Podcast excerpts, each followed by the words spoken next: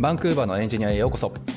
バンクーバーのエンジニアは日本時間で毎週火曜日に更新している北米圏のテック業界やライフスタイルなどについてお届けする番組です。実況をお届けするのは私たち2人。サンフランシスコのスタートアップでシニアテックリードエンジニアを務めるゆうやとエンジニアの海外進出をサポートする企業フロック代表のセナでお送りしております。はい、じゃあ今回始めちゃいましょう。はい、よろしくお願いします。えーとですね、えーと、またあの質問が来ていて、はい。えっと、今回はあの、バンクーバーのエンジニアのあのツイッターの方で、えっとはい。質問箱ってあるじゃないですか。あそれに質問を募集したところ質問が来たので、ちょっとそれを、にお答えしたいと思います、えー将来バンクーバーに移住したいと考えています。その際ソフトウェアエンジニアを目指すかデータサイエンティストを目指すかで迷っています。どちらにも興味がありますどちらがいいと思われますか？あのー、何？あのー、ブログ系だと、最近なんかモントリオールの方とかで、ちょっとやり取りしている、まあすごい優秀な PM の方とか、プロダクトマネージャーの方とかね、いらっしゃったりするんですけど、はい。その方も言ってたな。なんかやっぱり最近データサイエンティスト系のやっぱり求人すごい増えてるし、うんそう。ただまあ事例がやっぱりね、そこまで多いわけじゃないのはやっぱり痛いところではあって、ああ確かにそうですねそう。だって正直ソフトエンジニアになるのとデータサイエンティストになるのってさ、やっぱりサイエンティストなので、そ後者は。うん言うて学歴それなりに大事だろうし、そうですね。まあ論文をど、なんかいい論文を書いている方はもう関係ありそうですね。ね、だから、まあ、イメージで話しか正直できないところは半分ありますけど、はい。ね、なんかやっぱりソフトエンジニア系の人に比べれば、やっぱりどこどこの学校のどこどこの教授のどこどこのリファレンスがあってっていうのは正直大そうではあるから、そうですね。確かに。うん。ねだってし正直ソフトエンジニアでね CS 出てないっていう人はまあまあそれなりちょっとは耳にするし、うん。まあ、特に日本みたいな新卒文化あったらねあの全然そういう経緯もあるかなと思うけどデータサイエンティストで CS もしくは関連学位出てないって正直聞いたことないですもんね多分そうですよね。やっぱちょっとアカデミックな出身ですよね。うんこういう人たちって。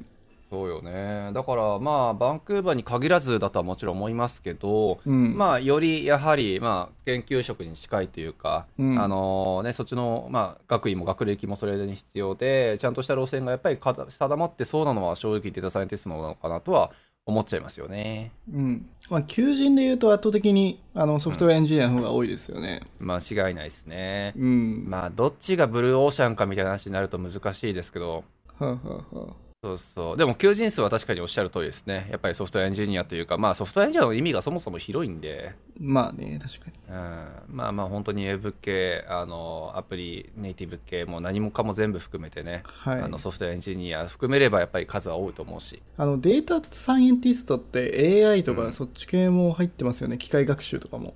ですよね。多分そっちも全部ひひっくるめてのデータサイエンティストだと思うから結構データサイエンティストっていう言葉もソフトエンジニア並みにやっぱひ幅は広いですよね。そうですよね。まあ、どの分野かはよりますけど、まあ、どちらかというと、もう少し、なんだろう、専門性のある人たちっていうのは、ちょっと思いますね。そうですね。あれかな、あの、浩平さん？はい浩平さんですね。なんかあの方が最近あの連絡来たんですけど、ああ来た来たうちも。うん聞いた聞いた。なんかアメリカの会社あの受けから PE をやらしてって話でしょ？あ、そうそうそうそう、すごいっすよね。ね。いや、やっぱでもね、そう、あの、データサイエンティストというか、その AI ディープラーニング系とか、そっちをね、はい。あの、ぶっちゃけどこでも働けるなっていうのはやっぱあるよね。いや、やっぱ求めてますよね、企業は。うんやっぱ今そういう人を。いや、間違いない。やっぱりこれだけビッグデータ、ビッグデータ言われ、データがやっぱり中心で物事を判断する世の中だから、うん。そう、まあやっぱりそうよね。あの、そういう機械学習、データサイエンティスト系も含めて、まあ非常にやっぱりどこでもやっぱり必要とされてるなとは、あれ聞いて思ったよね。そうね。だから、まあソフトウェアエンジニアってどちらかというとサービスを作ったりとか、うん。まあビジネスの、ビジネスロジックをこう作ったりとかすると思うんですけど、そうですね。まあ、データサイエンティストっていうのはもう少しもっと根幹の部分の例えばロジックみたいなの作りますよね、うん、そうですね。うん、例えばなんですけどマーケティングの会社とかだとはい。例えばそのデータをなんか AI を使ってはい操作するとか、うん。そういうところにデータサイエンティストが関わってますよねうん、そうっすよね。なんか結構どこのサービスでも最近やっぱり求人出してますしね。なんか今の時代ね、あのサービスなんか見るとどこでも AI 使ってますって書いてますよね、なぜか。そうそうそう。だからまあ最近よく見たやつ、よくというか求人で見たやつだとメールチンプとかも農用の結構似たようなやつ出してたし。ああ、はいはい。まああれなんてまさにですよね。大量にぼ、まあ、送られてくるっていうか、そのニュースレターとかね、うんうんもう何千何万何億っていう多分数字出るだろうから、まあそれから傾向を見てっていう部分のプラットフォーム作ってるところでもあるし、そうですよね。はい。うん。まあやっぱりどこでもっていうイメージなんだろうな。すごく必要とされてる。そうですね。まあ今あの、まあ AI に関して言うと、うん。やっぱ機械学習とかディープラーニングっていうのが流行ってて、うん。まあデータから傾向を見たりとかするのが得意じゃないですか。それこそそうですね。そういうところはね、そういうの関連しそうなところは全然就職先はあるのかなと思いますけど。でもさ、あの人って別に学歴的に、あの、そういうなサイエンティスト系バリバリ出てるわけじゃないよね。あ、そうだと思いますね。はい。うん。よう考えてみたら、まあ今までね、ここまでちょっと、あの、学位、学歴絶対大事だよねって言っといてなんだけど、あの人はそうだよな。アメリカからのそんな、あの、オファーがあるくらいのレベルなのにもかかわらず、だからあの、うんコーセラでしたっけ？コーセラって言うんですか、の、あの、ありますね AI のコースを修了したとか、ああ、オンライン学位でも全然いけるってことなのかな、はいじゃあ。。で、彼の場合は、あの、バンクーバーにいた時に、あの、地元の企業で、その AI のエンジニアとして経験があるみたいですね。あ、地元でちょっとまあ経験積んだのか、そはいの学校期間中とか。多分そうですね、そのワーホリなのかわかんないんですけど、そうね、いや、あの人も全く同じですね。まあ一応、あの、まああんまり名前出すのどうかと思う学校だけれど、まあまあ普通の学校行って、はい。そう、テック系の？あの、で、そこはべ全然 AI とか関係ないはずなんだけど、はい。そう、で、多分そのし修学期間中に働けるっていうのがね、やっぱりバンクーバーのいいところではあると思うので、学生期間中でも。うんうんうん。そのね、あの学生期間中の働く期間の中でおそらくそういう仕事をゲットしたのかなって、まあゲスはしますが、はい。あとはあれじゃないですか、あの、iOS のアプリ作ってましたよね。うん、そうですね。なんだっけ、あの、絵を描いて、その絵に対して自動で着色するような AI を使ったサービスですね。ありましたよね。うん一回見せてもらったけど、マジ何書いてるか全然分かんなかったわ、あれ。やばいなって思いながら。うんだからまあそういうポートフォリオもあり、まあ、職歴もありで、もしかしたらそのアメリカの会社のオファーねをもうゲットしたのかな？してないのかわかんないで多すけど。分どう、ま、面接受けるとかなんとかっていう話はもう聞いてましたけど、結構ほぼ高い角度でみたいなね、感じだったと思うんで。まあ最終まで行ったと僕は聞いてるんですけど、今のあ、本当に？はい。そう。もしよかったら、一回それちょっと聞いてみたいから、ポッドキャスト出てほしいですね、一回。でももし彼がね、PO を実際にしたら、すごいうんいい、なんですか、例というか、いやいや、間違いないですよ、すね本当に。カナダ経由からアメリカ企業で働けたもう一つの例がね、うん新しく出るってことなんで。しかも僕らとあの職種が違うじゃないですか。やっぱい、やー、そうそう、楽しいよね、そういうのは。うん、楽しい。話してて楽しいですもん、やっぱ彼と。いやだからいろんなこう業種といろんな業界のねやっぱりことが聞けるから、特に AI 系データサイエンティスト系ってやっぱ熱い熱いって言われてるけどふわっとしたし。うん。ちょっとぜひ今度話聞いてみましょうか。はい。で、質問に戻ると、はい。えっと、個人的には、うん。やっぱソフトウェアエンジニアの数って結構多いですし、まあ、求人も多いんですけど、うん、やっぱデータサイエンティストってどこも足りてないですし、うん、そうですねまあ、なんていうんですかね、もう特殊技能の中の特殊技能っていう感じで、うんうんなんかすごい求められてる職種かなと思ってて、うんうん僕はむしろここに今行きたいなってちょっと思ってるところはあるんですはい。なるほどね。なるほどね。それでもやっぱあれじゃないですか、実際に開発業務関わって長いし、はい。あの次のキャリアとしてっていう分でやっぱりデータサイエンティストとかっていう風なねあともともと大下さんってあの大学の方でもそっちに関連したこと学んでただろうし、ああ、はいはいはい。ね、そういうのがあるのかなっていうところあるけど一般的にはどうなんですかね？やっぱりこの事例がやっぱり多いっていう部分だとその分安心感も強いじゃないですか。ああ、ソフトウェアエンジニアの方ですね。うん、まあやっぱりどういうポートフォリオでどういう会社でねどういうビザの交渉してとかっていうのがやっぱり想像しやすいんで、なるほど、なるほど。そう。だからデータサイエンティストでっていう分でさっきお話にあったね片浩平さうん。んとかもそうだけど、やっぱ俺らもなかなかねアドバイスが当然しにくかったんで。ああ、事例がないからってことですね。そうそうそう、うん。本当にじゃあ CS の学位どれだけ見られるのかとかね。うん、うん、うん。そうそう。本当にどういうふうなものがリファレンスになるのかとかポートフォリオとして何を出すのが正解なのかとか、はいはいはい。ね、まあまああのいい事例は1個できたんで、まあ、それを今後は紹介すればいいとは思いますが、まあはい。それでもやっぱまだまだ12件とかそんなレベルなんではい。まあそこら辺のやっぱりこうさじ加減じゃないですかねなるほどね。じゃあ、まあ、もし今の現段階だと、うんやっぱり、今、あの、バンクーバーでソフトウェアエンジニアに目指すんなら、フロックって結構、やっぱ、第一候補だと思うんですよね。やっぱ、専門的にやってるじゃないですか。はいはい。これは宣伝ではなくて。あざーす。宣伝してください。違います。す 違います。まあ多分そうソフトウェアエンジニアで専門でやってバンクーバーって日本人っていうのははい。フロックしか今のところほぼなくて、まあ、そうですね。でもその中のノウハウはやっぱソフトウェアエンジニアの方に、えー、と偏ってしまっているから、現段階だとうん。ソフトウェアエンジニアの方が簡単とかノウハウもあるし、ああいやうん。それで言う言ってもしも結論を出せって言われるんだったらあの多分その人のやっぱりタイプ次第で。ああそうなんだ。そうそう。あのやっぱりいるんですよ。例えば過去にもあの例えば昔いたのだったら未経験例えば iOS エンジニアとかって俺ら無理っつってたんですよ例えば。ああそのなるほどね。そう、んうん。ネイティブ系のアプリエンジニアってやっぱり過去の実績見られるし、はいはい。あのリリース経験とかなんだかんだ言って大事だしはい。ジュニアで外国人で入るなんて過去の事例ないから無理だと思うっていうふうな話をしたんですけど、はいまあでもそれでも女性の方で一人行っちゃった人やっぱいるし。おおなるほどね。あとまあ皆さん想像しやすい部分だったら例えばグラフィックデザイナーとかそっち系の人からバックエンドエンジニアになりたいって人が昔いてあのやっぱ俺らはそれも事例ないからうん。いやーデザイナー職からグラフィックバックエンドでしかも DV サイドって無理じゃねみたいな話をやっぱするし、うん。そう。まあとは言ってもまあやっぱりそれでなっちゃった人もねこの2人どっちともフログの事例のインタビューで載ってるんで。へえそう。しかも両方女性やしそれだからそのファーストペンギンってことですよねつまりは。そうのそうそう。だからまあそのファーストベンキンたるっていう部分ってやっぱりそこもやっぱりうまみあるわけじゃないですか、うんうんうん。あの実際ブルーオーシャンだったりとかねあの、うん。実際戸を叩いてみたら自分にそれが合ってたとか。うん。そう。過去に事例がなくても突き進める人って実は美味しい思いしてる人が多くて。なるほどね。そう。ただやっぱり人によってはいや過去に事例がないイコールやっぱりすごく難易度が高く感じてしまう、うん。そう。聞ける人がすぐにそばにいないっていう部分だったり、そうじゃあ自分はこの人のポートフォリオのこの事例を参考にして突き進めばいいんだっていうのを参考にできる人できる人とかまあする人。うん。そういうのがないとやっぱり進めないっていうね自分のケツ叩きにくいっていうことだったらやっぱりソフトエンジニアだろうし今は。なるほどね。再現性がないってことですね。そうそうそう、ん。再現性なのかな、うん。そうですねだしいやいやまあやっぱりそこがあの今後あのなんだろう例えば必要とされるだろうし今から学んどくことによって過去に実績がなかった事例がなかったとしても絶対に進あの進めるんだっていう部分ここに自分の責任持てるっていうことだったらねやっぱりまあデータサイエンティストは俺ら俺もやった方がいいかなと思うし。ですね。あとスキルな部分もあるかなと思ってて、そうですね。まあどっちのスキルの方が尖ってるのかなっていうのがあって、はいはいはいはい。まあ、例えばソフトウェアエンジニアってプロダクトを作ったりとかサービスを作る能力っていうの結構求められてると思うんですよ、はいはい。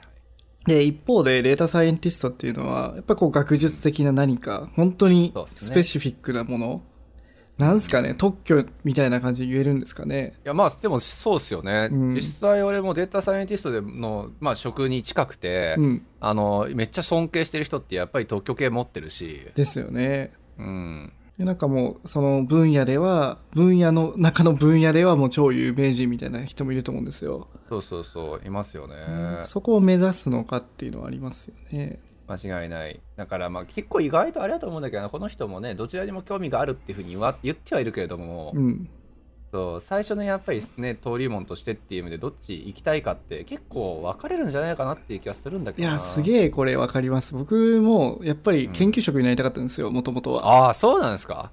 でもやっぱ食っていけないっていうのも分かってましたし、まあまあまあなるほどね。もう飛び抜けてなんかまず大学とかも重要じゃないですか研究室とかも。いやー間違いない もうそこがうっすよねそこから選抜が始まってたりするんですよねこういう業界って、なるほどねなるほどね。だしなんかねまあみんななんか貧乏だったしやっぱあのそれよね。助教とか助手の方とかってすごい大変みたいですね。本当にお金的なもんあそう。なんかねニュースにはなってますよね、研究職は飯が食えねえって、うん。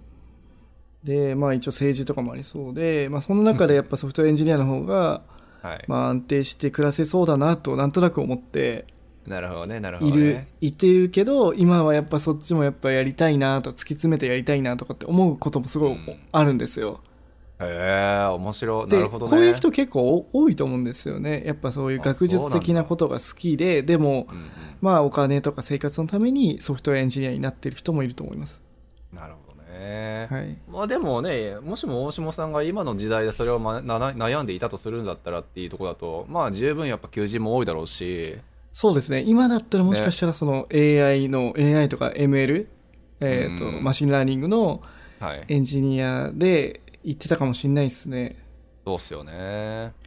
うん、まあただね、でも日本だったらもっとイージーモードで実は、これ新卒で入れるじゃないですか、しかも。そういうところ。あまあ間違いないっすよね。それも結構、日本だったら旨味ですね、そこは。いや、本当に。やっぱジュニアに優しいのはジャパンだと思うんですよ、どうせそうって。そうそう。ただ、俺、日本で正直データサイエンティストの知り合いいないから、ちょっとよくわかんないんですけど、はい。どうなんですか？その、なんか日本でのその求人の多さだったりとか、登竜門的に敷居が低いのかとか、知ってます？どうなんですかね？でもやっぱり飛び抜けて優秀そうな人がいるっていうのはありますけど、ああ、そう。なるほどね。なんか前の会社もありましたし、前の前の会社とかもあったんですけど、うんうんうん、まあ、あれなんですよね。前の会社だとあの教育系をやってて、はい。で、そのサービスを作るエンジニア僕らだったんですけど、うん。それとは別に、その教育の理論を研究してる方たちもいて、うんうん。その人たちサイエンティストなんですけど、はいはい。例えば、あれですね、数学はどれからやった方がいいのかみたいな、ディペンデンシーなんですけど、はは、なるほど。例えば確率からやったら、やって、うん二次方程式とかやったらいいのかとか、その、あの、依存があるじゃないですか。なるほどね。で、実はそれ、今の、はい。あの、高校で教えてる数学の、うんあの、順番は違うっていうのがもう実は分かってて、へえ、え、そのなんか何？教科書がじゃあ違うってことですか？教科書は実は間違ってるんですよ。で、それはどうやってあのデータを出したかっていうと、うんうん。僕らのサービスでは、その問題を出して、はいはい、答え、なんですかね、問題の正解率から、うんこのディペンデンシーグラフを導き出したんですよ。なるほど。例えば A が分かってたら B が分かるみたいな。で、みんなそれが同じだったら、A と B にはこう依存関係があるとかじゃないですか。そうですね。まあ順番的に正しかったってことですね。はい。で、それでこう分析してるやつがあって、うん。で、数学だとそれが簡単なんですけど、えー実際それだからやってる人たちっていうのはデータサイエンティストとしてっていう部分で、はい。あのずっとその数学とかを大学で研究、まあ、もしくは勉強ずっとしてた人たちがやっぱり何人かいたってことなんですか？そうですね。というか、もう研究所みたいな感じで、もう子会社にではないと思うんですけど、団体みたいなの作ってて、へえすごだからその一線で活躍してる人たちを囲ってたってと思うんですけど、なるほどねうん。なんかさ日本ってぶっちゃけ例えば新ソフトウェアエンジニアとかウェブ系のデベロッパーとかまあねよく言うじゃないですか文系卒でも私エンジニアになれましたみたいなはいはいはい。ああいうのってソフトデータサイエンティスト周りにもやっぱり該当することはあるんですかね？それはさすがにないんじゃないですかね。ないよねさすがにないよね 多分わかんないけど俺ちょっと知らなすぎるまあ、大学の延長長線上なんじゃないかなと僕は思ってるんですけど、研究とかの。うん。そうよね。だってさすがにそんな文系新卒でって言って、二次関数方程式じゃあどれ正しいかうんちくぽちくなんて 喋れるとも思えないし。だから結局その辺ってやっぱ家庭環境にもやっぱ依存するのかなこっちねこのまあ質問で言うとこの2社どっちにしようかってさ、はい。例えばまあうちとかなんだかんだ言って大大学ちょっと厳しかったからその学費的にああ、はいはいはい。そうそういう時ってねどうしてもその医者とかもそうじゃないですかやっぱ資格業だだろうーしんなるほどなるほど。ねえどんだけ頑張ったって高卒でじゃあ医者になれるかって言われるとまあまあなれる候補あんのかもしれないけどうん。どんだけ狭いねんって話だと思うし、まあでもそれはあるかもしれないですね。ねえ、だからまあやっぱり金かけるって意味だと例えばこっちでねじゃあ UBC みたいなめっちゃいい大学行って、うん。でそこのデータサイエンティスト、まあ、CS 系のじゃあ学位取って、はい。でじゃあそれでじゃあ、えっと、英語力も含めてっていう部分で平均してもやっぱり2000万は多分ざらにかかるだろうしああ、そんなん行くんだ。行く、まあ、生活費とか含めてですね全部、あうんうんうん生活費含めていいのかなまあでもそうですね大体そういうのってあのこっちだとランガラとかあのそういうパスウェイのやっぱりコース取ってで学位取ってでそれで、えっと、UBC に編入っていうのがやっぱり結構王道化してるのでああ、なるほど。そういうのも含めて考えると本当に下手すりゃもう本当に1000万くらいいくんじゃねっていうイメージの人たちやっぱ多いですねうーん。ねそれをねやっぱりこうかけられるかって言われるとやっぱりなんだかんだ一部になっちゃうからなるほどね。ね、そういうのも含めてやっぱりまああのどうやって進路を目指そうかっていうのはちょっとあんのかなとは思いつつこれ全然なんかあの違いますね。ソフトウェアエンジニアってもう本当に中卒とか、まあし 間違いない。小卒でもなれる気がするんで、間違いですちょっといろいろ怒られる気がするけど まあそうですね。エンジニアリングが好きだったらやっぱできると思うから、でもデータサイエンティストだとやっぱね確かにそういう学会に入ってたりとか。いやそうよんなんかそういうイねメージはあるなまあだから難しいな。浩平さんその何？そのデータ AI の方をね、はい。あの勉強された浩平さん、はい。あの人の経緯が本当に一般的なのであればね、今後、まあそういう AI データサイエンティストとかを目指すっていうのは、まあ、ちょっとカレッジ卒とかでもいいんじゃねって話ができるかもしれないけど、でもあれなんですよ。彼は研究者ではないんですよね。研究された論文とかを読めるんですよ、で読んで、はいはいはい。その数式とかをサービスに落とし込めるっていうエンジニアなんですよねなるほどね。じゃあまあ、データサイエンティストっていう職業のジョブタイトルつけちゃ多分ダメなのか？まあでもギリギリそれもデータサイエンティストっちゃサイエンティストなのかもしれないですねなるほどね。うんどっちかっていうとやっぱデベロッパー職がやっぱ強い印象は。じゃああれですかねやっぱりあの AI エンジニアとか ML エンジニアとかって言われるんですかねそういう方はいう方ですよね。うんまあその辺なんか定義もね、まだまだ結構曖昧なとこあると思うし。まあそうですね。まあ理論を作るのか、理論を使ってうんプロダクトにするのか、で、さらにその作られたものを使ってうんサービスを落とし込むか、多分3、三つのレイヤーがあって、そうですよね。う間違いない間違いん。まあどこのレイヤーに行きたいかにもよりますよね。そうっすよね。だからそこへ理論も全部含めてちゃんと全部ね、ゼロから作りたいですみたいなイメージになると、さすがにカレッジじゃ無理なのかなとか。そうですね、そうですねうん。それは思うかな。だから、そのね。僕がなりたいのもやっぱその次の真ん中のレイヤーのところ、はいはい、はい。理論を使ってサービスに落とし込むところうんうんうんをやりたいんですよね、僕も。なるほどね。なるほどねう。ん。まあ理論自体を作るのはやっぱ、ね、あの、アルファ5とか、うん。まあ、グーとかクソ金かけてやってるじゃないですか。あ、そうっすよね。本当に、まあ、あのレベルまでは別に行きたくもないし、多分無理だろはいうし、はいはい。まあそれよりはそういう結果をもとになんか、新しい人々の役に立つものを作るとか、そっちの方が面白そうだなと思います。いや、間違いないですよね。相当夢あるなって思うしう、ん。楽しいよないや、本当に面白くて、はい。彼らが見てるなんか ML の論文のリンクとかもみ教えてもらったんですけど、あ、本当？はいはい。なんかいろんな研究があって、僕がその時調べたのは、あの、うん。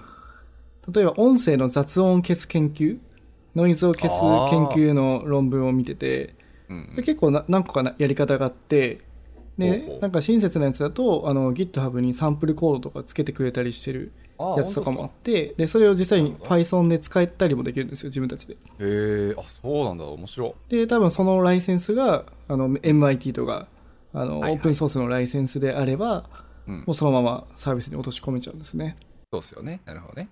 ビジネスに落とし込むところっていうのはどこのファクターなんだろうな。もうちょっと上のレイヤーなのかやっぱマーケティングは結構強いかなと思って今の時代だとな。はいはい。例えば1個あったやつだと,、うん。えー、と名前から人種がわかるっていうへえ、面白い。あのアメリカの中だけなんですけどはいはい。多分どっかのデータを使っていてでそれを、あの強化が学習させてうん。名前を出すと大体この人はこういうレレイスっていうんですかね？なんていうんですか？人種だよっていうのが分かるんですよ、はいはいはいはい。なるほどなるほど。だからそれはあのマーケティングに使えるんですよね。まあそういうことですよね。うん。だから結局理論もあって、プロダクトにもなっていて、それをじゃあ実際にどこに落とし込むか込むかっつったらマーケティングの人たちが出てきて、そう。例えばなんですけどあのショッピファイって、あのはい人種まで取らないじゃないですかもちろんそんなそうですね。まあ怒られちゃう。そう、そうですよね。怒られちゃうそう、だから、それを、うんえっ、と、Shopify のプラグインで出して、ああ、になるほど。名前からじゃあ逆算しようぜって話はい。で、まあ、例えばなんですけど、1回、まあ、1ドルとか10ドルとかわかんないんですけど、なるほどね、なるほどね。って感じであなたの、あの、顧客の人種の割合とかがわかりますよ、みたいな。えーとかじゃあそれでね、出てきた数字に意外と日本人が多かったら和食が取り入れられるみたいな。とかですね。いやまさに僕らもあの、ラーメンやってて、そうですよね。うん、実際その辺知りたいなと思ってるんで、うんまあ、すごい使えそうだなと思いました。なるほどね。まあそうだよね。もし使うんだったらっていうところでゲストするんだったらやっぱりラーメン系、まあどうなんだろう。アジア系がやっぱりなんだかんだ言って多いのかなとかね。うん。そういうんだよな、きっと。意外と、その、なんていうんですかね、もともとのネイティブアメリカンの、うん。なんなんていうんですか、白人の系の方が多かったら、はい、はい。移民じゃないってことです。移民じゃない方が多かったら、うんあなんかすごいいいサービスだなとか思ったりとかしますうん。まあよね。間違いない間違いない。うんなるほどね。そう、だいや、から、面白いな、やっぱそうそう、面白いんですよ。やっぱり。り夢があって、その辺は、ね、やれることの幅が相当広がる。そうなんですよね。なるほど。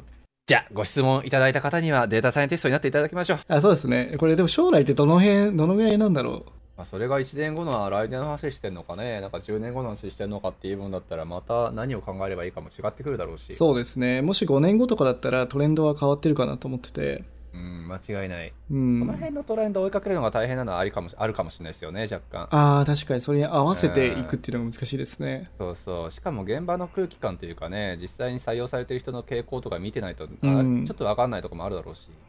なんでね、この方にはぜひ僕らのポッドキャストを聞き続けていただいて。そうですね。聞き続けていただいて、最近こんな人出たよとかね。はい。最近こんな人がこんなところでとか、そういうね、話を聞いていただきながら、傾向をちょっと掴んでいただけると、はい。いはい、きっと、いいことが起こると思います。や、ぜひ頑張っていただきたいですね。間違いないですね。はい。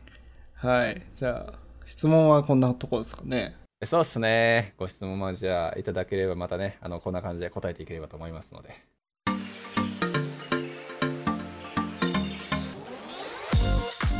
バンクーバーのエンジニアでは皆様からのご相談やご質問をお待ちしております。ポッドキャストを聞いている方は、ポッドキャストページの概要欄のツイッターアカウントへハッシュタグ、えーシャープバンクーバーのエンジニアを加えてご連絡ください。バンクーバーはカタカナのエンジニまではひらがな。一番最後のやだけ、えー漢字っていうちょっと難しいハッシュタグになりますが、えーぜひご連絡いただければなと思います。または番組ウェブサイトの問い合わせフォームからもご質問を送信できますので、えー概要欄の URL からご連絡くださ。い。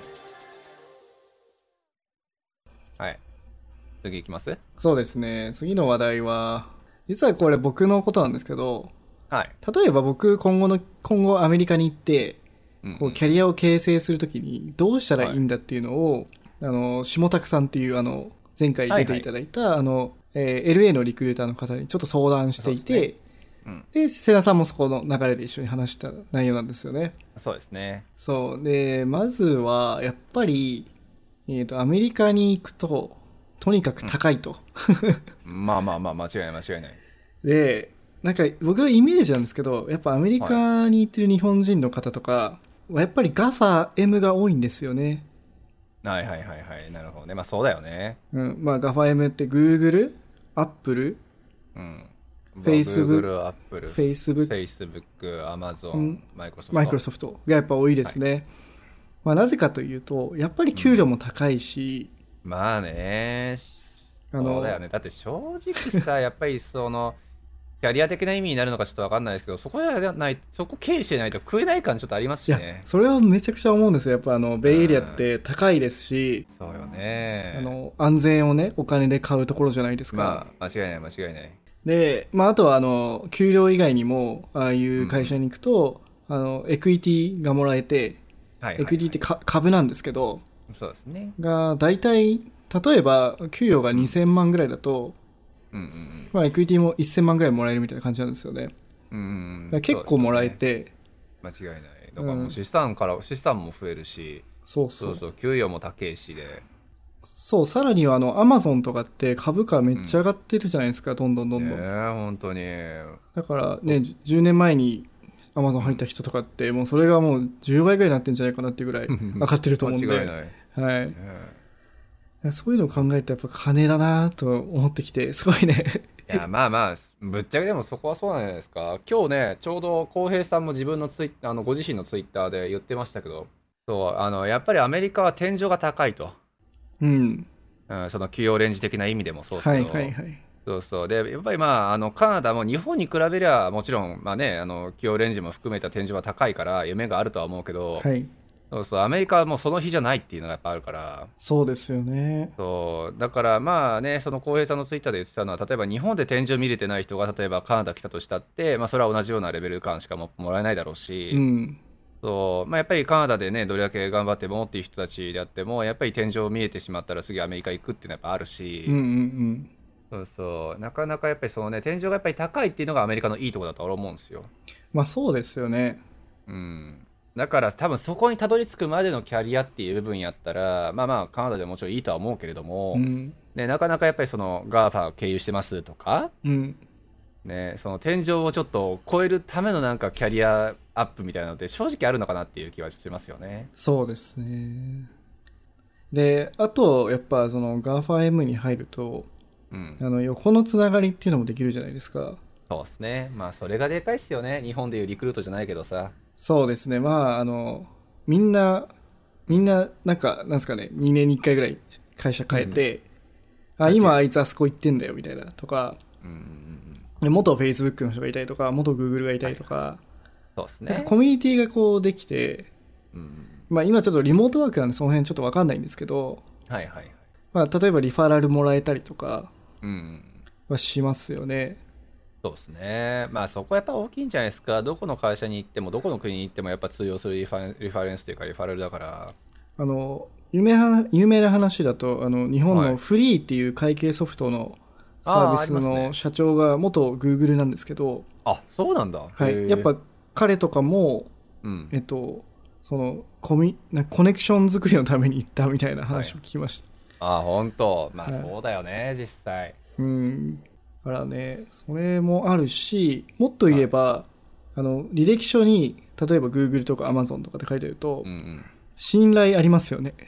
いや間違いないですよ結局ねだって俺も結局だってあれだもんそのまあね海外就職がうんぬんとかっていう人はやっぱりでいっぱいエンジニアさん来て、はい。やっぱ結構ねそのなんかまああの GAFA 系のねやっぱり職歴が1個挟んでる人やっぱいますけど、うん。もうこっちの安心感全然違うもんねやっぱ。ああ、そうですよね。そうです。そうそう。あんま間違いないわっつって、うん。あの俺らのやることなんてほぼないわもうビザ系のことだけちょっと見てればいいけど。えそういう方ってこっち来ても、あの、うん。そのテックジャイアント系に行くんですか？いやーでも今んとこそれ系経由した人ってやっぱ少ない。どっちかというとやっぱりそっち系じゃなくって結構スタートアップにっていう挑戦をされる方が多いですね。はいはい。うんまあ正直どこにでも行けるだろうからそうんうんうんの経,、経歴とかキャリア積んでる方だったらはい。そうそう実際日本とかでその GAFA 系やっぱ行ってっていう人たちの中だと、まあ、なんかキャリア的に安定したからとかそういうイメージなのか分かんないですが、うん。次はちょっともうちょっとチャレンジングにみたいな人がやっぱ多いですよねなるほどね。そうね。まあちょっとお金の話ばっかりして申し訳ないんですけど、はいはいまあ、例えばサンフランシスコベイエリアのうん平均の、はいまあ、給与、あの、それはエクイティとかボーナスとかも合わせての給与の平均がはい。236K って書いてあるんですよ。頭おかしいです。頭おかしい。すごいな。これいくらだろう ?1 ドル100円だとして、単純に2400万ぐらいなんで、そうですね。平均かよっていう。平均なんですよね、これが。まあエクイティ入って入ってですよね。入入ってますね、入ってますね。入ってね。で、あとボーナス入っても入ってて。うん。入ってだとしてもそれは高いと。高いね。で、これ見るとだって 600K ぐらいの人もいますよ。いやーすごい。わけわかんないですもん本当に。いや、本当にね、なんかあの、東京とか、はい。バンクーバーとかで住んでるんなら、まあまあ、うん。あの、安全ですし、はいはい。まあ、それなりになんか物価も安いですし、幸せに暮らせると思うんですよ。まあまあなるほどよせよそうそうおじいちゃん そうそうそう、まあ、そういう感じなんですけど。はいはいなんですどけど、やっぱりね、そのベイアに挑戦するってなると、ねうん。そのお金、特に僕、あの、妻も子供もいますし、まあそうっすよね。うん、教育とかもかかりますし、保険もかかりますし、うんうんうん。間違い考えるとやっぱお金必要だなと思って、こういう話をしてたと。ただ、それとはう逆に、やっぱり、ね、やりがいとか、いろいろあるじゃないですか。っていう話になってきて、なるほどね。で、やっぱり、こういうところに行っちゃうと、はい。やっぱ人がいっぱいいるんで、エンジニアがね。うんまあね。だから本当に一部の機能しか作らなかったりとか、まあまあそらね。うん、あとは Amazon とかだと、フレームワークとかがやっぱ自社製なので、はい。まあ、ちょっとレガシーだったりとか、うんなんか他の会社に多分行けなくなっちゃうと思うんですよね。そこのやり方だけになっちゃうので。まあその技術的な意味でっていうことですよねそうですね、はい。リファレンスとしてはそうもうどこにでも行けるんだろうけどはい。っていうのもあって、はいそれは難しいねって話はしてましたね。なるほどね。まあ、まあそこら辺なん、どうなんですかね。でもまあ結局あれじゃないですか。まあ、まあどうなんだろう。難しいよね。結局でもその、免罪符的にやっぱりああの、 GAFA系やっぱ行ってる人やっぱりなんだかんだ言っているじゃないですか。あの、一回箔つけようって感じですか？そう、一回箔をつけに、とりあえず一旦経由しといて、はい。そうそう。ねなんかその精神で自分のね、1年、2年なのか、キャリアの一部なのかっていう部分を、ね、使えるんだったら、それは正直言った方がいいと思うし。そういうのはありますよね、確かに。本当に戦略的に行くってことですね。そう。だってアマゾンに例えば入ってる人とかの中でアマゾンのサービスがもう心から好きで。うん。ねえ心からもうそっち、まあ、その問題点を解決したい人ってじゃあどれだけいるのって話ではた多分あると思うんですよ正直。まあやっぱ待遇とかそういうのでうん。言ってる人が多いと思いますね、正直。まあかなとは思いますけどね。どうなの？まあもちろんそれはね一部もそのそ本当にそのサービスが好きでって人もいると思うからそれはもう申し訳ないと思うけど、うんうんうん。どうなんだろう。難しいですよね。キャリアのやっぱり構成の仕方っていう分でいやもう何回も言うんですけど、やっぱこう日本と違うんですよね。日本って、やっぱスタートアップとかでも、なんかあまり違わないじゃないですか、給与レンジとかって。まあね確かにねで、まあ低くても別にそんなに困ることないし、うん日本って。なんですけど、やっぱりお金の価値がさらに違う、高いんですよね、アメリカって。あそうよね、そうだから日本で例えばじゃあ大手のねなんかテック系の会社入って、はい。まあ年収計算例えば800万くらいもらって高いね、はいよかったねっていうふうになったとしてね、はいじ。ゃあスタートアップの方でじゃあそれがかいきなり半分になるかって言われるとね。同じレベル感であったとしてもまあ仮にちょっと下がったとしたってまあ600万とか700万とかプラスであろうから、うんまあ確かに変わりはしないと思うんですよね、そうですね。がまあアメリカはそれが 倍とか3倍とかの世界だからそうそうそうそう。なんとも言えないっていうだからむしろね、そういうガファ M にいないと、あの辺で住めないのかなみたいな気もしてて、まあそんなことないと思ったんですけど。ね まあだから住むことはできるとはもちろん思うしね、うんだから、まあ、どれだけあとはもうお金をかけた生活ができるかさっき大下さんも言ったどれだけね安全が買えるかとか、はい。その辺の天秤はやっぱりかけることにはなるとこはあるかもしれないですよね。そう。で、他の議論としては、うん、やっぱりそういうとこ行くと、まあ待遇がめっちゃいいんで、まあそりゃそうよね。なんか、ふぬけになりそうだなっていうのもあって。はあ、それはどう、それは GAFA系の人にはやらなくていい。そうそうか。いや、個人的にはね、僕的には、下竹さんの言葉を借りると、アントレマインドがなくなってくるらしいですね。ああ、なるほどね。まあね。まあ言わんとすることはもちろんわかるけどね。やっぱ抜けれなくなりますよね、待遇がいいうと。ん。うん間違いない、間違いない。まあ、ふぬけとは違いますね。すいません。ふぬけというか、うんやっぱその会社にいようと思いますよね、ずっと。まあそうですね。うんまあよほどのことがない限り安定するだろうし、うん。そうまあご家族いるとね、やっぱり自分だけの問題でもなくなってくるだろうから、そうですね。そうまあチャレンジしにくくなるっていうのも正直意味はもちろんわかるしね。はいはい。まあまあ難しいよね。何をもってチャレンジというのかって言うんだろうしな。もちろんそのアマゾンとかね、グーグルとかを中でチャレンジすることもあるだろうんで、ああるのは間違いないんで、はいはい。それを全般見てチャレンジって言えるのであれば当然それはチャレンジだろうし、うん。そう。ただまあまあ、例えばね、スタートアップ一発当てて、例えばなんか、あの、何？ちょっと、1抜けたってなりたいんだったらね、はい。そうそう、それはまあもしかしたらい、あの、また別のいベクトルでの挑戦っていうのが必要かもしれないし、うん。そうなかなかね、難しいところありますよね。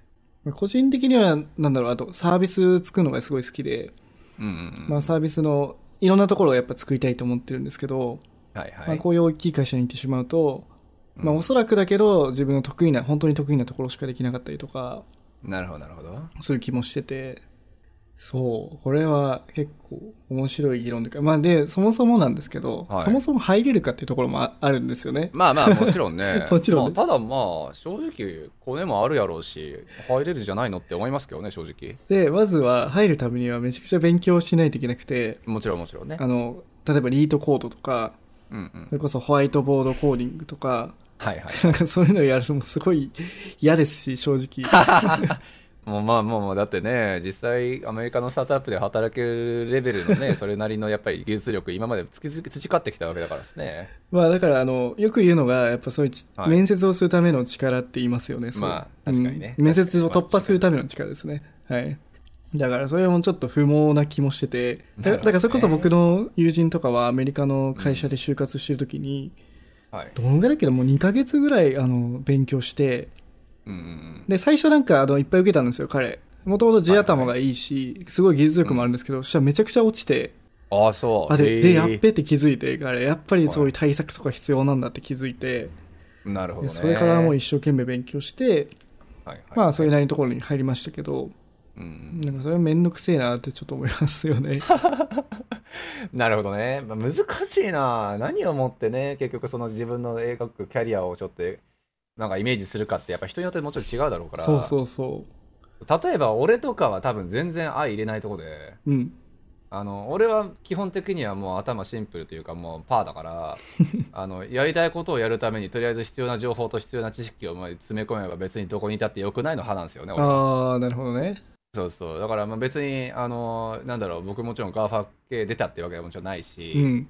そうただまああの今とりあえずやりたいことっていう部分がねまあなんだろうまあこうやってまあフログみたいなのが間違いそう間違いなくそうだけど、はいはい。まあ日本人全員海外出たら強くねみたいなそういう頭悪いとこから始まってうんうんうん。そうそうえずぶっちゃけ日本人めっちゃ仕事できるやんみたいなああ、それは思ってたんですね。なるほど。思ってた思ってたでインド人の俺の昔ねこっちばっ来たばっかりの時になんで日本はこんなに遅れてるみたいなこと言われたんですよああ、なるほど。だけどお前らより絶対仕事しできるやつ多いからってはいはいちょっと出てきてないだけだからみたないなるほどね。ちょっとそこでもうやってやろうと思ったんですね。うん、あの 絶対あいつの鼻明かしてやるみたいななるほどね。すごいすごい。いだから俺はそういう頭の悪いパターンなんですよどっちかっつうとやでも逆に、やりたいことがあって羨ましいですけどね。えーどうですかねだってまあどうなんですかねそれだからまあやっぱり隣の芝じゃないですかだって正味僕とかは、やっぱりテクノロジーの力で、はい何かこう世の中が少し良くなればいいなとかっていう程度ぐらいしかやっぱ思ってないんですよ。はあはあなるほどその時の手段、その時の目的が、例えば今だったらこのラーメンをアメリカに広めるとか、で前だったら金融とか、教育とかっていうところにあるんで、それ具体的じゃないんですよね、あんまり。なんかすでに具体的になってそうだなって俺話してて思うとこあるけどな。つうか多分大島さんなんかやりたいところって、はい。それこそデブショップみたいなことなんじゃないのってちょっと思ってるとこありますけどね。ああ、でも、そうなのかな。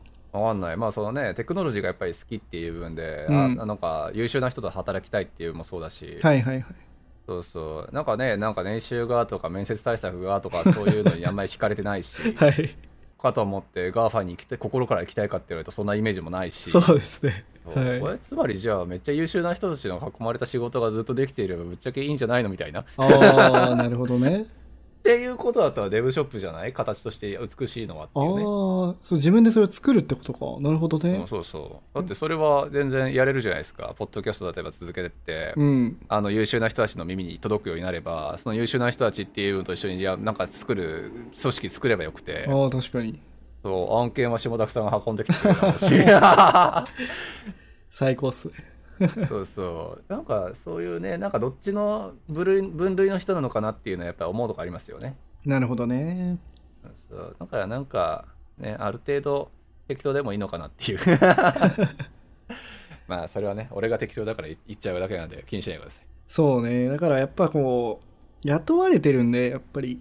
まあね間違いないうん。なんか、まあもちろんね、多分、あの、経営者の方の方がずっと苦労して、まあ生きるのも必死でしょうし、伊勢田さんとかもえー一時期大変だったんじゃないんですか、俺ね経営者やってそろそろ8年くらい経って言う思うけど 経営者の方が大変って俺嘘だと思ってるけどね。嘘、そうなんだ。あまあもちろんね、クソ大変な人もいますよ、やっぱりね、経営者の中でっていうね、やっぱり知り合いでテック系の会社作ってっていうね、めちゃめちゃ大変だな、この人って思う人もいるけど、はい。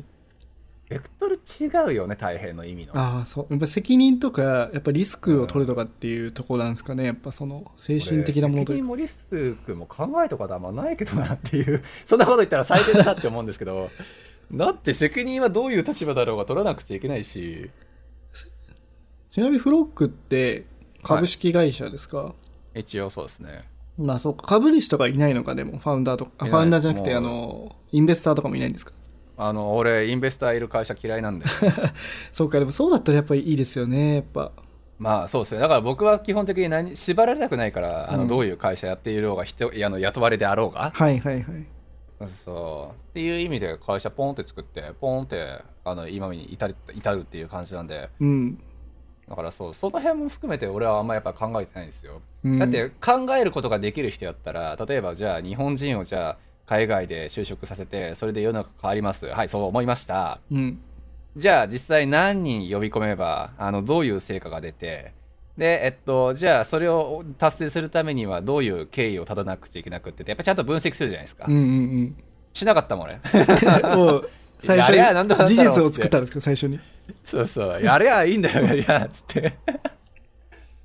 や、それまあが羨ましいよな、本当にだ。から俺はそういうタイプの人間なんであんまりやっぱ深くも考えないし自分のキャリアに何が必要かっていうのはやっぱ考えないからやりたいこととりあえずやっててあのお金は基本的に必要な情報さえ持っていれば稼げるんでへえ、それすごいな。そうなんだ。そう思ってる人ですけどねお金稼ぐのって大変だと思ったことないもん俺でも、世良さんって、その前もブログやってたじゃないですか。そうやっぱその情報にすごい価値を、あの、感じてるんですね。感じてんのかな？いやまあ俺だから情報でも何？物にならないことが多分ないと思ってる派だから。難しいっすよねだから知識も情報だし例えばさっきのさデータサイエンティストと、はい。あのソフトウェアエンジニアとっていう面でどっちをキャリア描こうかって人とかはい。あれも結局情報としてあのソフトウェアエンジニアとしてっていう部分での描くキャリアの情報とデータサイエントとしてっていう部分の情報キャリアとして描く人たちの情報とっていうまあせいぜい10人ずつくらい集めればはいもう。大体見えるわけじゃないですか確かに確かそう自分のタイプと、に。はい。なりたいイメージと、うん必要な知識とっていう部分これら全部情報だから、うん。そうだからまあ結局集めた情報多ければ多いほどいいよねっていううん。まあ、その辺多分、瀬名さんうまいんだろうな。ゲームとかやっててもなんか早いじゃないですか、瀬名さん進むの。あれあれはただ単に排除してるだけだって なんか思うんですよね。なんかすごい情報、いい情報を的確にこう早く集めてるんじゃないかなと思ってて。いやどうですかね。だから、難しいですね。この辺って。だから例えば大下さんのさっき言ってたねキャリアのやっぱり悩みとかっていう部分って俺としてはやっぱりそれを悩めることがやっぱり羨ましいとかやっぱあって。ああ、うん、なるほどね。そうか。そうそうそうそう。まあやっぱりねその俺も俺でっていうので家庭環境もあったし、はい。まあやっぱりそのね学的な部分がやっぱりなかったし、はい。まあ今は今でっていうんで会社作っちゃってるし。例えばでも、その、経営者の中でも、なんか箔とか、そういうキャリアとかってあるじゃないですか。ああもうめっちゃ嫌い そうなんだ。だから俺そういうなんかビジネスなんちゃら団体とか一切所属してないし、ね、なるほどね。やっぱああいう人たちは、やっぱそこで、なんていうんですかね、ヒエラルキーみたいな、こう、あるんですかね。なんかいやわかんないっす私も2社も俺一回だけ IPO したんだよ、みたいな。そうそうそう俺一回一回そういうの出たことあるけどそういう話しか出ないからもう一一回出て終わりましたもんええそうなんだ。やっぱ上場してる人は偉いんですか？もいや偉いでしょ間違いないだし 俺別に上場させたいと思ってないしう。なるほどそうね。そうなんだったら別に IP をさせることが目的の経営ってどうなんて思っちゃってる派だからうんそれはちょっとありますよね、確かに。まあ、なんとも言えないんじゃないですかだって。まあまあそれは俺論だからね。あの全然人には言わないことだし。まあ目的が、その IPO、IPO しちゃ多分あの、いろんなお金が増えるから、うんうんうん。あの、せもっと、なんだろう、世界中に伝えられたりとかサービスを。だからスケールするじゃないですそうか。あの、つまり。は。間違いない。そうですね。別にそれを求めてないってことですもんね、瀬田さんのところは。そうそう。だってスケールをしなくっちゃいけないっていうことじゃないですか言い換えれば。うん。そうだってスケールをしなくっちゃいけないっていうことになったらまあ言い方悪くするんだったらねやっぱり日本の例えばあのプラットフォーム某プラットフォームなんかもそうですけどめちゃめちゃ広告広告いきなり途中からしだして、うん。そうでまあやっぱりそれってねじゃあユーザーフレンドリーかって言われるとそれはユーザーフレンドリーなわけないわないわけじゃないですかなるほどね。しがらみとかも増えますよね。でも IP をしなくっちゃいけない。し、まあ、するっていうことはね、うん。やっぱり規模も増えるし、まあ、人も増やす増やすだろうし、うん。そういう人たちを食わさなくっちゃいけないから当然広告はバンバン載せなくっちゃいけないけどそれがじゃあユーザー的に正しいかって言われたらそれは正しくないわけで、そうなんですよね。やっぱ第三者的なね、人が入ってくるとそうなっちゃうんですよね。うん、まあでもそれは間違いなく正しい仕方ないことだし、うん。あのまあ、食っていくためにはそれは資金も必要やしっていうもうそれはもう当然理解するんですけど、まあ、別にそういう経営の仕方があるっていうだけであって。うん。俺はそれがしたくなかったしみたいな。いや、それもすげえわかる。あの、それこそグノシーとかそうでしたよね、確かに。ね。なんか、旗から見てて、俺、グノシーめっちゃ使ってたからさ。僕はあの最初のコンセプトすごい好きで、うん、すごい好きだった。あのメールで、あの、それこそあれですよね、機械学習かなんかで、うんあなたの好きそうなやつを1日だか1週間に1回だかこう送ってくれるみたいなメーリングリスト。そうですね。もうあれあれでよかったんですよ。めっちゃあれすごいいいなと思って、コンセプトが。あれだから、ブロガー界隈ではグノシー法ってずっと言われてました。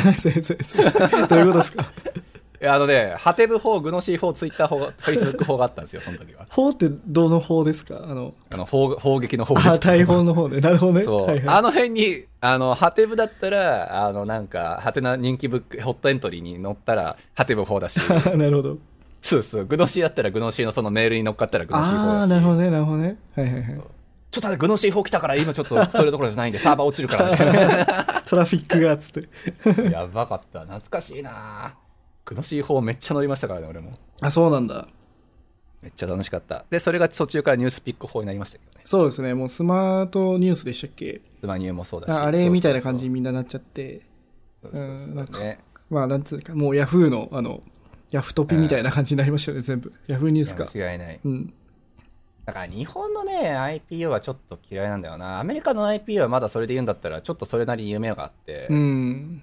ね、だってじゃあまあねやっぱりもうその IPO, IPO だけの話はないけれどもアメリカってやっぱりその情報と規模とユーザー数に価値を見出してくれてるからああ、確かに。しがらみとかないっすもんね、そうそう。無理に広告入れたりとかアホなこと絶対しないじゃないですしか、まあ、な絶そ対とは言えないけど。う、しなそうなイメージめっちゃありますよね、確かに。そう。そうなんかそれこそだってさあの全く稼げていなかったであろうっていうアプリとかサービスがめちゃめちゃ長くでやっぱり買収されたりするわけじゃないですか、うんうんそうそう日本ってやっぱりその買収額とか言っても億とかだからうん。うん。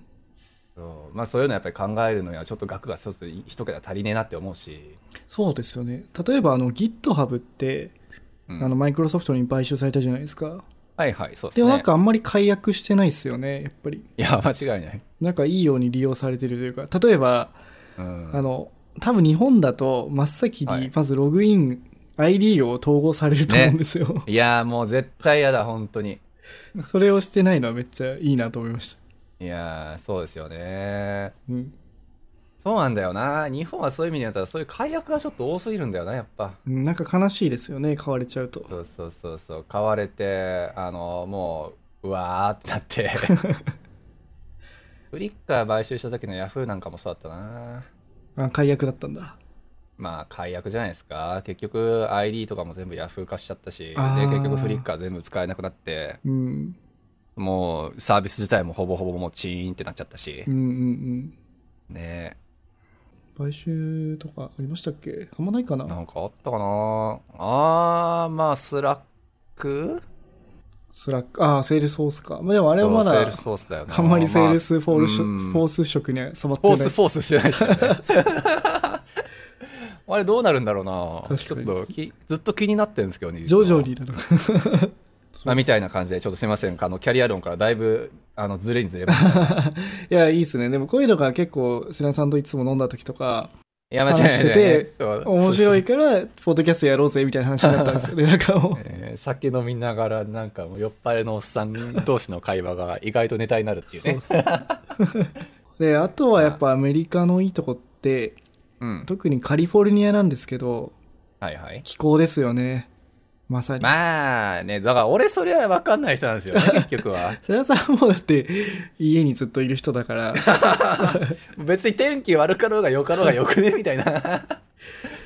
なんなら悪い方が俺好きだしな 嘘でしょ。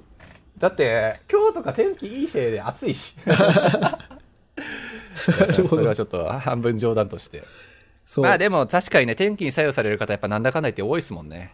そうね。でも天気は結構重要ですね。本当にまあ何回も言いますけど、なバンクーバーの冬は本当に僕にとっては良くなくて、間違いない、まあ、太陽がないので、まあ、それならねね。北海道出身なんですけど、北海道のあの雪がある状態の方がまだマシだなって思うぐらいなんで なるほどね。まあだからそれは本当にねその人その人やっぱり生活スタイルですよね、はい。ただ夏はやっぱ最高で、い、やーもう夏はねまあさすがのヒヒッキーの俺でもやっぱ最高だと思いうますん、よあの、なんだろう、空気も乾いてますし、うん。えっ、と、結構晴れの日多いですよね、夏とか。まあそれから晴れしかないっすもんねむしろ。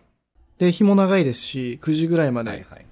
明るいですよね。結構。そうですね。間違いない間違いない。で、そうですね、東京とかだとやっぱ夏が暑いっていうのが結構嫌だないやー、あのね、東京含め、ぶっちゃけ日本の夏は俺、絶対帰りたくないですね。やばいですよね、最近。やばいめ。ちゃあれは人が住む環境ではない。だって外に出れないっすもん、普通に。暑すぎて。本当にさ、俺あれだな、日本とため生えるなって思ったのは、あれベガス行った時くらいだな、感じたの。ああ、暑いんだ。あ、すごい。あの、ベガスは俺夏、あの、自分の誕生日、大体ベガス、なんか2回くらい行って、はい。今までそうその時2回とも真夏だったんですけどいやー43度とか44度とかっていうのを 熱帯夜なんかずーっと経験してあこれは死ぬなっていう思いました。うわでもね日本って別にそんな40何度とかいかないけれども、ーはいはいはい。湿気がやばいからあサウナだなってなって死ぬ。うん。そうなんかベガスの暑いっていうのとやっぱりあれは違うなって思いベガスますけどどう？はカラッとしてるんですか？まあそうっすね。せだって結局砂漠っすからねああ、そっかそっか。また違った暑さなのか。痛いす、あれか、サウナみたいな感じですか？サウナは日本っすね、だから、やっぱ。あ、サウナは日本か。もう日本、日本。あの、もうもう、あれないっすかだって。あれ、まだ日本にそんないっぱい書いてないでしたっけ？どういうことですか？大下大下さん。あの、バンクーバーの夏のタイミングで日本に帰ったことってないですか？あ、ないです、ないです。ないか。あのね、わかる。あのね、飛行機降りた瞬間絶対感じる。あの、ベターって感じですか？あ、出たこれって思うもん。サウナだ、サウナって。いや、リアルに。だからまあ本当に、あの、日本の夏だけはマジで帰りたくないですね。まあそうっすよね。だからまあ、そこもね、考えようというか、実は東京も気候は良くないのかもしれないですね、そう考えると。わかんない。だからそれもやっぱり好き嫌いじゃないですか。うんその湿気ってるっていうのがね、別にいい人だったら別にいいんやろうし。うん。僕は、あの、湿気が嫌いな人なんで。いやーね。で、まあカリフォルニアだったらカラッとしてて、地中海性気候で、そうですね。うん、冬でも割と暖かかったですし、晴れの具合がやばいっすよね。青空が、すごいっすよね、あれは。もうなんか宇宙みたいな青さなんですよ。もう、いや、本当に。いすいよな。ごい青いから。そう。やっぱりだから言うて、カリフォルニアのやっぱいいなって思うとか、そまあ、なんだかんだ言ってそこですもんね。うん。うんねだからまあそれもトレードオフというかね、まあ危険ではありますし、家賃も高いですけど、まあまあまあ、なるほどね。だから、うんまあ、結局何が言いたかったかというと、はい。まあ、キャリアのことも考えなくちゃいけないんですけど、はいはい。自分がどうこれから生きたいのかっていうのと、家族とね、はいはいもちろん。まあそうっすね、確かに。で、どこにいると自分らしく入れるのかっていうのを考えていきたいなと思いました。なるほどですね。あ、うん実際でもそういうのって言ってみなくちゃわかんないだろうし、うん。それもそうですね。もちろんもちろん。うん。行ってみて決めたらいいんじゃないですか？こんな感じでどうでしょう？今回は。いいんじゃないですかね。なんか若干ちょっとどうなんだろう。あれなんか結構こうキャリア論というよりは、のおお。互いの、そうそうそう、お互いのなんか思ってること言い合う論になったけど大丈夫かな？いや、でもね、これはやっぱ僕とセナさんがこう経験してることから出たことなので、まあまあ確かにそうですね。まあ個人、個人的な意見なんですけど、もはい。う、まあ参考にしてくれる方もいるかなとは思いますね、少しは。そうですね。ぜひ自分との会話をやめないでほしいと思います。いいこと言った俺。でもしね、そう、自分でこう解決できなかったら、僕なんかはやっぱセナさんと喋ると、こう、壁打ちっていうんですかね、そういう言葉があるあと思うんですけど、あ、ありますよね。結構自分の中で思ってることを言って、セナさんがこう意見を言ってくれて、あ、そうなんだなとか、はいそうじゃないんだなとかっていう風になるので、まあそういう風にね、思ったことを、あの、どんどん言う友達とかいると結構やりやすいかもしれないですね。きっとね、壁打ち相手は俺みたいな何も考えてないやつがいいっすよ。あ、あれそうです。でしたっけ？あの、下拓さんってそういう授業をやられてるんじゃなかったでしたっけ？ああ、なんかそういえば壁打ち相手になりますよみたいなことやってましたね。そう、だから下拓さん確かキャリア相談をあの仕事としてやってるはずなので、そうよね。確かに。壁打ちとか全然やるよって言ってたので、あのうん概要欄に載せておきます。